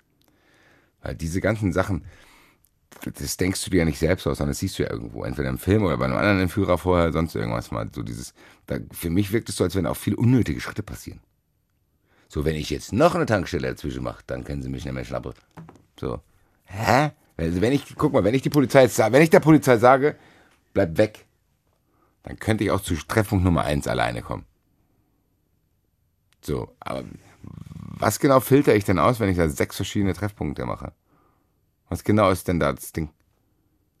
Dass ich zwischendurch vielleicht gucken kann, ist die Polizei dabei oder ist sie nicht dabei? Das kann ich bei, bei zweimal nicht, das muss ich sechsmal prüfen. Das versteht's. Also egal. War nur, ich wollte dir nur erklären, was in meinem Kopf Ja. gerade war, aber Ja. lass uns Also ich würde sagen, ja, ich würde sagen, wir, wir, wir gehen jetzt mal zu einem Prozess über, der ein Jahr lang gedauert hat. Der hat, Ein Jahr? der hat auch deshalb so lange gedauert, weil ähm, Rainer K. Ähm, einfach mit allem, das ist ja auch erlaubt, gekämpft hat, womit man halt so kämpfen kann vor Gericht. Vor allen Dingen hat er unendlich viele Anträge gestellt, die er mit monotoner Stimme vorgetragen hat. Er hat auch im Prozess nichts, aber auch gar nichts zugegeben. Gut, muss man nicht. Keiner muss sich selber belasten, auch der muss das natürlich nicht. Äh, Ich, ich hatte das Gefühl, dass in diesem Prozess dem Sohn eigentlich erst richtig klar geworden ist, dass mit der Mutter Mag sein, dass ihm das auch vorher schon Ja, nee, bekannt nee, aber geworden das ist krass, es das ist ja, weiß ich nicht. Man ist ja hatte sowieso so nicht so das, angenehm, so ein Prozess und dann kommt auch noch dieser ganze Kram auf einmal. Das ist ja schon hart. Also das war einfach so sicht- und spürbar in diesem Prozess. Die saßen halt äh, zwar in, in, in einer Reihe, aber es war immer so ein also wirklich bulliger Wachtmeister zwischen denen. Der saß immer genau zwischen denen, damit nichts passieren kann. Irgendwann hat mir mal einer von den Sicherheitsleuten am Gericht gesagt, boah, ey, wenn Rainer K. da war, da bist du immer mit dem Rücken an der Wand entlang gelaufen. Der war so, die hielten den für so unberechenbar und zu allem fähig und hatten halt, hat, ich habe ja vorhin gesagt, es hat diesen Ortstermin gegeben Da waren wir in Langen bei, beim Haus und dann an, der, an dem Leichenfundort. Und ähm, da hat es das Gerücht gegeben, er wolle seinen Verteidiger als Geisel nehmen. Da war dann gefühlt noch mal mehr Polizei und noch mal mehr äh, mehrere Wachtmeister da. Aber auch da, weil du mich gefragt hast, warum ich diesen Menschen so für den ähm, ja, für den gefährlich, ich weiß nicht, ob gefährlichsten, aber für den schlimmsten, den ich je gesehen habe, warum ich das immer sage, ist auch, weil der so, der, der ist so zynisch. Also mag, vielleicht bin ich auch einfach überempfindlich, glaube ich aber nicht. An der Stelle, an der Jakob Fischmann gefunden worden ist und vielleicht auch gestorben ist, an dieser Stelle sagt der, das ist ja praktisch ein Prozess, der draußen stattfindet, sagt Rainer K., sorry, ich muss mal austreten. Ich finde es so zynisch, dass man an der Stelle, an der ein Mensch so schrecklich ums Leben gekommen ist, pinkeln will, das finde ich irgendwie schrecklich. Das finde ich zynisch, menschenverachtend und ich dachte immer, das beschreibt den auch so, genau so ist der. Ja, muss er sein. Sonst kannst du das ja auch nicht über die Jahre alles so durchziehen. Du musst ja schon sehr kontrolliert sein. Ich erinnere mich an einen Fall, Heike, den wir hatten, wo wir wirklich schockiert waren, dass einer irgendwie seine Freundin umgebracht hat, der die Kette ausgezogen hat und am nächsten Tag hat die dann einer anderen ja. geschenkt. Ja. Und der lebt ja praktisch jeden Tag so. Ja. So, der, der lebt, der guckt jeden Tag seinen Sohn an. Ah, wenn du wüsstest, was mit deiner Mutter passiert ist. Oh, ja, ja, warte mal, bis die Polizei uns erwischt, dann bist du der Erste, den ich vor den Bus werfe. Ja. So, der, der muss. Ich bleib dabei. Das kann nicht angeboren sein. Hoffe ich nicht. Ehrlich gesagt. Keine Ahnung. Das ist ein ganz anderes Thema. Aber weiter. Also, und dann kam der Moment, ähm, also der, Rainer K. hat in diesem ganzen Prozess viel geredet und immer wieder gesagt, dass ähm, ihm, dass das alles Intrigen sind, dass das Manipulationen sind, dass das Landeskriminalamt das Teile der Erpresserschreiben auf einer Festplatte, die gefunden worden ist, äh, wieder sichtbar gemacht hat, wie Sie ja bereits wissen. Das waren die fünf, wie Sie ja bereits wissen. Das waren die fünf Wörter, ähm, die die unter anderem sichtbar gemacht haben. Unter anderem so hat ein Schreiben begonnen.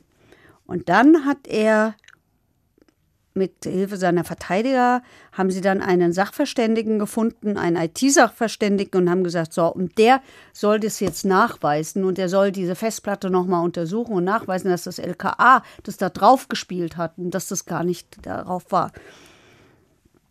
Das war ein so derartiges Eigentor, wie ich es nie mehr danach erlebt habe.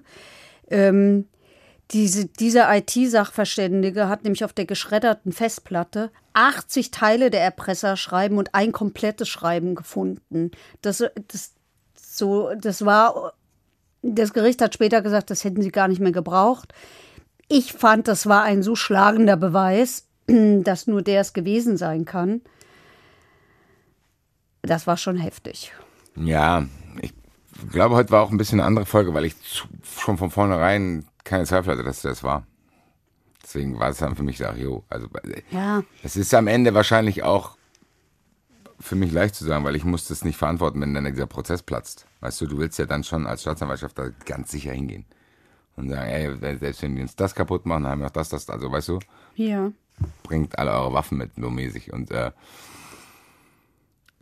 es ist ehrlich gesagt für dieses Format hier zu komplex, dieser Fall, sag ich dir, wie es ist.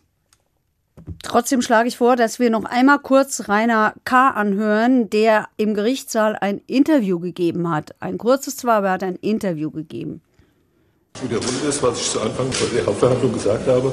Ich habe wissentlich nicht zu seiner Entführung beigetragen und habe ihn vor allem nicht ermordet. Dabei ist er geblieben, bis zum Schluss hat ihm nichts geholfen. Er ist verurteilt worden zu allem, was das deutsche äh, Strafrecht hergibt, nämlich lebenslang besondere Schwere der Schuld plus anschließende Sicherungsverwahrung. Er sitzt auch immer noch. Sämtliche Anträge sind bisher abgelehnt worden, ihn vorzeitig aus der Haft zu entlassen. Der Sohn Sven hat zwölf Jahre und neun Monate bekommen. Für diesen Fall stand dann in Darmstadt nochmal vor Gericht wegen der Entführung dieses ähm, Fleischgroßhändlers. Da hat er noch mal was gekriegt, am Ende eine Gesamtfreiheitsstrafe von 14 Jahren, Rainer K. hat man da nicht mehr vor Gericht gestellt.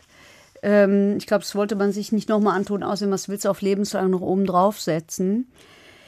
Auch gegen die beiden Frauen hat es äh, Gerichtsverfahren gegeben, die äh, wegen Geldwäsche, die sind zu Bewährungsstrafen verurteilt worden. Das Haus ist eingezogen worden in Langen, das mit dem Geld aus der Entführung bezahlt worden ist.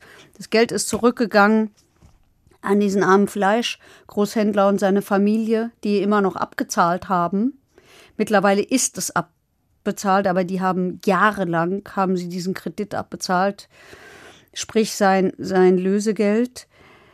Ähm, ja, Was mit dem Polen, der ist nicht mehr aufgetaucht. der Pole ist nicht mehr aufgetaucht, aber ich glaube, der, den, den hat man nicht mehr gefunden. Irgend sowas war. Der ist dann irgendwie nach Polen weg und das war's dann. Und ganz kurz trotzdem, jetzt ist schon lang genug, warum Geldwäsche? Was weiß ich denn? Also was, was? Also die, die, ähm, die Renate, die letzte Ehefrau, die wir vorhin gehört haben, die hat dieses Geld bekommen, um ähm, damit das Haus zu bezahlen. Und man ist davon ausgegangen, dass sie wusste, dass dieses Geld aus irgendeiner Straftat kommt. Er hat gesagt, das wäre Edelsteinschmuggel gewesen und sowas. Und ähm, die andere, die Lieselotte, das ist die, die bei der Polizei gearbeitet hat. Die hat für ihn Geld erst in französische Franc, damals gab es ja noch keinen Euro, und dann wieder zurückgetauscht. Und auch da äh, hat die Staatsanwaltschaft gesagt, die wussten zwar nicht genau, woher das Geld kommt, aber sie wussten sehr wohl, dass das Geld äh, gewaschen werden sollte. Ja. Und Sven K., Ja, ehrlich gesagt, müssen wir jetzt erstmal über den reden. So, der hat das alles erfahren, aber trotzdem hat er auch in gewissen Stellen mitgemacht. So, wie geht man denn mit dem jetzt um? der ist ins Gefängnis gekommen Was? ist schon krass, ehrlich gesagt. für 14 Jahre. Der hat sich dort, der hat dort seinen Realschulabschluss. Der ist hier 14 Jahre ins Gefängnis. Ja, der hat seinen Re Realschulabschluss dort ähm, gemacht. Der hat sehr an sich gearbeitet. Der ist dann ähm, nach äh, ungefähr zehn Jahren rausgekommen und äh, der Rest ist zur Bewährung ausgesetzt worden. Der galt als gelungenes Beispiel von Resozialisierung. Der ist, ähm, der dann gearbeitet, hat eine Frau kennengelernt, die haben geheiratet. Ja, und dann hatten sie wohl Streit. Jedenfalls hat er sich im Ende 2010 im Wald erhängt. Wir sehen uns in einem anderen Leben wieder. Das soll der letzte Satz gewesen sein. Boah, der hat mich jetzt noch weggefeuert. Ich wollte gerade Fragen stellen, warum der überhaupt verurteilt wurde, aber Ja, der ist verurteilt worden wegen Beihilfe zum Mord. natürlich. Aber trotzdem kriegt das. Also, wenn das Gericht will ja immer wissen, warum und wie und was und überhaupt. Hier kriegen die es ja live mit, wie der quasi in diese Tat getrieben wurde. Ja. Von klein auf. Ja. Und trotzdem bockt's die nicht. Wie? Wen? Nee, dieses Gericht. Doch. Doch. Nee, doch, doch. Der hatte, also die, ehrlich gesagt, er und vor allen Dingen seine Verteidiger, die haben damit gerechnet, dass er als Mittäter verurteilt wird. Wegen Mordes und dann hätte es lebenslang gegeben. Also dem hat schon geholfen, dem hat schon geholfen, dass er gestanden hat. Das Gericht hat gesagt, ja, wir glauben dir, ähm, aber du hast auch einiges weggelassen und du hast es auch immer ein bisschen gut für dich aussehen lassen. Das darfst du, aber ähm, du hast auch nicht alles gesagt. Nee, mir ging es eher um die Sozialisation, aber das ist mir jetzt zu anstrengend. Um die? Um die Sozialisation von diesem Kind. Das war ja ein Kind, als der Ja, das die, haben die schon gesehen. als die Mutter umgebracht wurde und dann wird dir erzählt, dein Vater ist ein guter Typ. Also so dieses, wann soll denn bei dem im Leben der Punkt gewesen sein, wo er hätte sagen können, na fuck, Alter. So, ich weiß gar nicht genau, wie ich das bewerten soll selber. Ich will auch jetzt noch gar nicht sagen, Also, ich denke gerade selber darüber nach. Weil dieses Argument könnte man eigentlich auch an anderer Stelle dann immer bringen, dass es dann darauf ankommt, in welchem Mikrokosmos du aufwächst. Ob das so ein harmloser ist wie vor zwei Wochen bei irgendeiner Rammler-Schau, mein Gott, da mein Vater prügelt sich halt auf einer Rammler-Schau, meine Güte, dann ist es vielleicht auch vielleicht nicht normal. Aber wenn ein Kind bei so jemandem aufwächst, stelle ich trotzdem die Frage in den Raum, ohne es selber zu beantworten. Kann ich es dem Kind vorwerfen, auch ein Straftäter zu werden, wenn ich, wenn das für mich, wie ich aufwachse, ganz normal ist? Wo, also ich frage mich, woher die, das Kind das Unrechtsbewusstsein herhaben soll, wenn er so lebt und damit auch mental reingezogen wird. Der wurde ja nicht mit 30 gefragt, er hast du Bock, sondern der ist reingewachsen und hat so einen manipulativen Vater ja, gehabt. das haben die auch in der Tat so gesehen. Das haben die auch in der Tat so gesehen.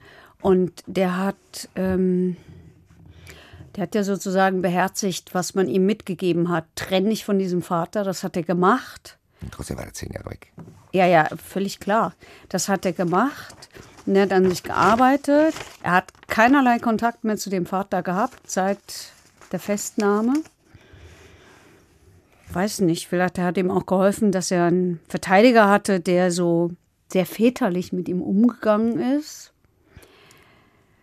Ich kann es nicht beantworten. Der hatte viele Fans. Das- Das ist dieser Fall. Ich sag doch immer mal, es gibt so Frauen, die, die, die so, es gibt so Frauen, die in Gerichtssälen, die dann in so zu Gerichtssälen kommen, die dann Kontakt aufnehmen zu solchen, zu solchen Leuten. Das ist immer der Fall, an den ich dabei denke.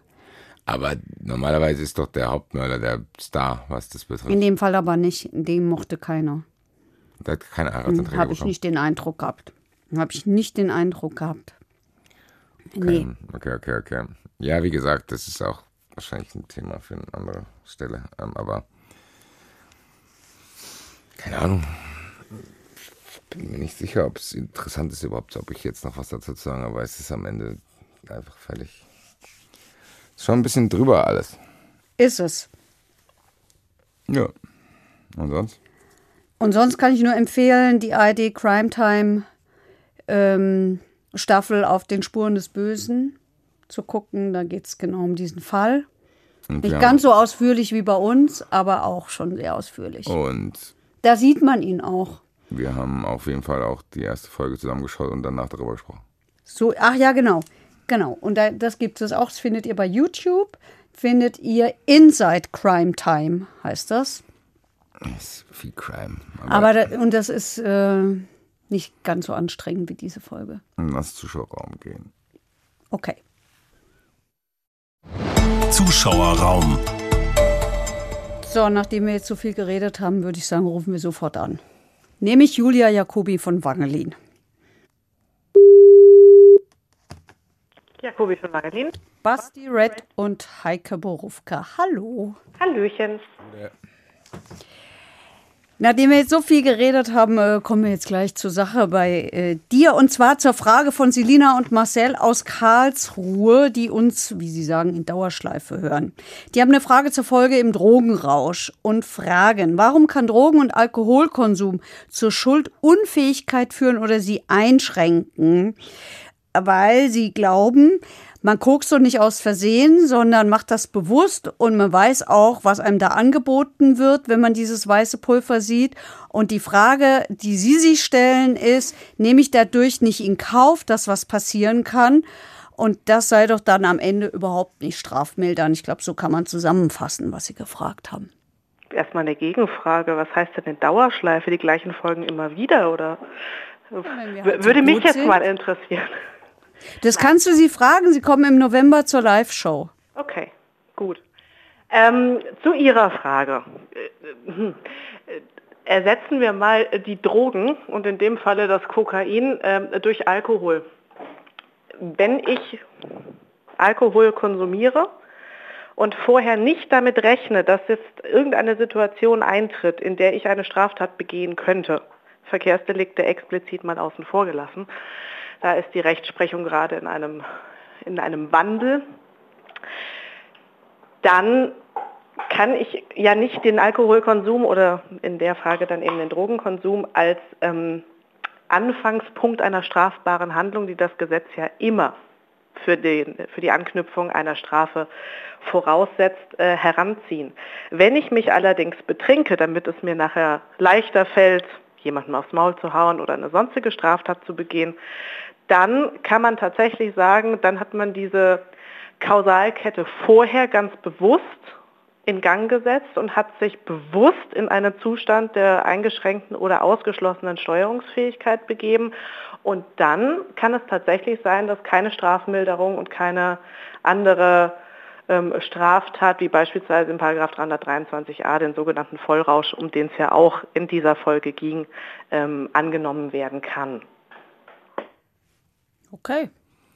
Klingt verständlich. Ja, ist gut. tatsächlich so, weil auch hier kann man ja immer wieder sagen, es kommt drauf an. So, ich ja. meine, es gibt jemand, der ich wollte es jetzt einmal nicht sagen. Ja, aber ich meine, im Endeffekt, wenn das einer zum ersten Mal macht und der weiß überhaupt nicht, was dann passiert und der andere weiß es vorher und der weiß, hat vielleicht auch vorher in den Zuständen schon Sachen gemacht, dann kann der ja nicht sagen, genau. also. Und das ist der Knackpunkt. Und äh, der Punkt des deutschen Strafrechts ist ja immer Strafe aufgrund Verschulden. Ob das jetzt Vorsatz oder Fahrlässigkeit ist, das ist eben unser gewählter Anknüpfungspunkt. Das heißt im Endeffekt, derjenige, der weiß, dass immer wenn er volles Bullshit macht, der kriegt keine Strafenbildung. Eher nicht, nee. Das Hätte er ja besser wissen müssen. Deckt ja können. dann eigentlich auch das ab, was sie eigentlich fordern, weil du kannst ja trotzdem auch andersrum nicht sagen, ja, du hättest jetzt gleich wissen müssen, was hier passiert. Manche wissen es vielleicht auch nicht oder sind dann irgendwie, keine Ahnung. War ja wohl auch so. Am wenigsten. Genau. Okay. Dankeschön. Vielen Dank. Jederzeit. Bis bald. Bis bald. Ciao. Ciao. Du hast gerade gesagt, war doch auch so. Um welchen Fall ging es denn hier? Um diesen Drogenrauschfall. Aus Israel. Ja.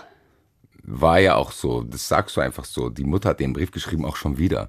Ja, ich weiß, da sind wir uns nicht einig geworden, aber ich habe ihm das geglaubt. Ich habe es dem Gericht geglaubt. Echt nicht? Ich weiß. Okay, Doc. Die Diskussion hatten wir schon. Heute äh, war harter Stoff. Am Ende ähm, wollte ich euch noch darauf hinweisen, auf den sogenannten Sirius-Fall, ein Fall, der allen Jurastudierenden begegnet. Da geht es um einen Mann, der lernt eine Frau in einer Disco kennen. Ich sage extra Disco, weil es spielt in den 80er Jahren. Da gab es noch keine Clubs, sondern Discos. Der macht ihr weiß, er sei ein Wesen vom Planeten Sirius, deswegen der Sirius-Fall. Er manipuliert sie und er versucht sie in den Suizid zu treiben. Vorher hat er eine Lebensversicherung auf sie abgeschlossen. Ob das so war und was das juristisch war, das erzählen euch die Kollegen in Sprechen wir über Mord, nämlich der Kollege Holger Schmidt und die Kollegin Marie-Claire Schneider. Und es gibt dazu auch eine gleichnamige ARD Crime Time Staffel. Also, das sei euch empfohlen und ansonsten. Ich werde es auf jeden Fall hören, weil ich habe sehr viele Fragen. Das, das ich bin halt außerirdisch, ja klar. Alles klar, gut. Verurteilt. Der Gerichtspodcast mit Heike Borufka und Basti Red. Eine Produktion des Hessischen Rundfunks.